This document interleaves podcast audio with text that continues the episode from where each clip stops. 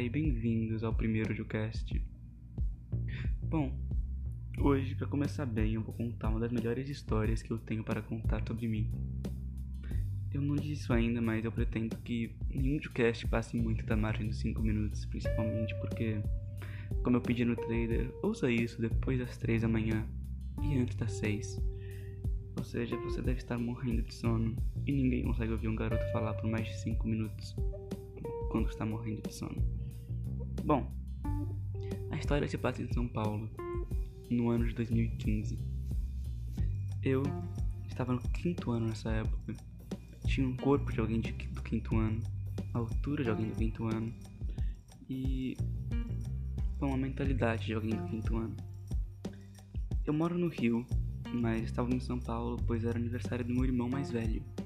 Na época eu estava no nono ano tava lá com a gente, todos os amigos dele, no casarão em São Paulo.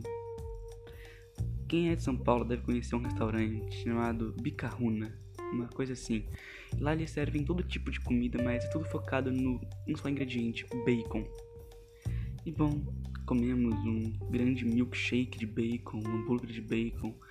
E minha barriga tem uma resistência muito fraca a certas coisas, principalmente carne.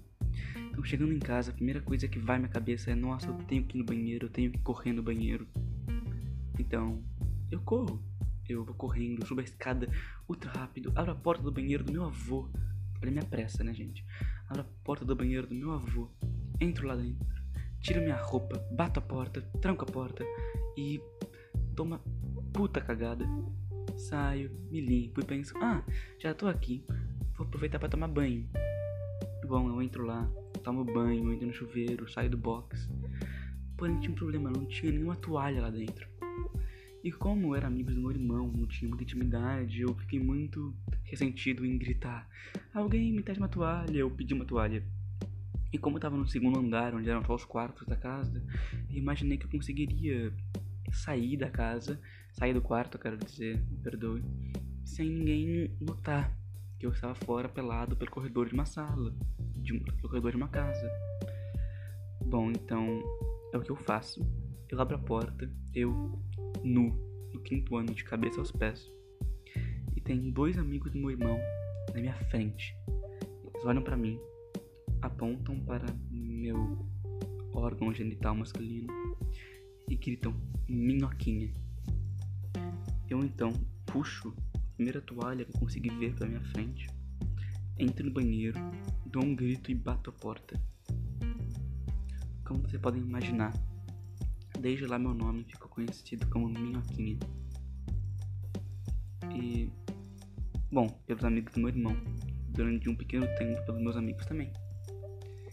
E até hoje eu respondo por Minhoquinha, assim como João. Bom, eu espero que essa história sirva de um exemplo para todos os brasileiros que estão ouvindo esse podcast nesse momento, ou seja, ninguém, que a vida dá muitas voltas inesperadas. Você tem que sempre tomar cuidado com o que você faz e com quando você sai do banheiro completamente nu com 11 pessoas em uma casa pequena. Não tenho mais nada para falar. Muito obrigado. Boa noite.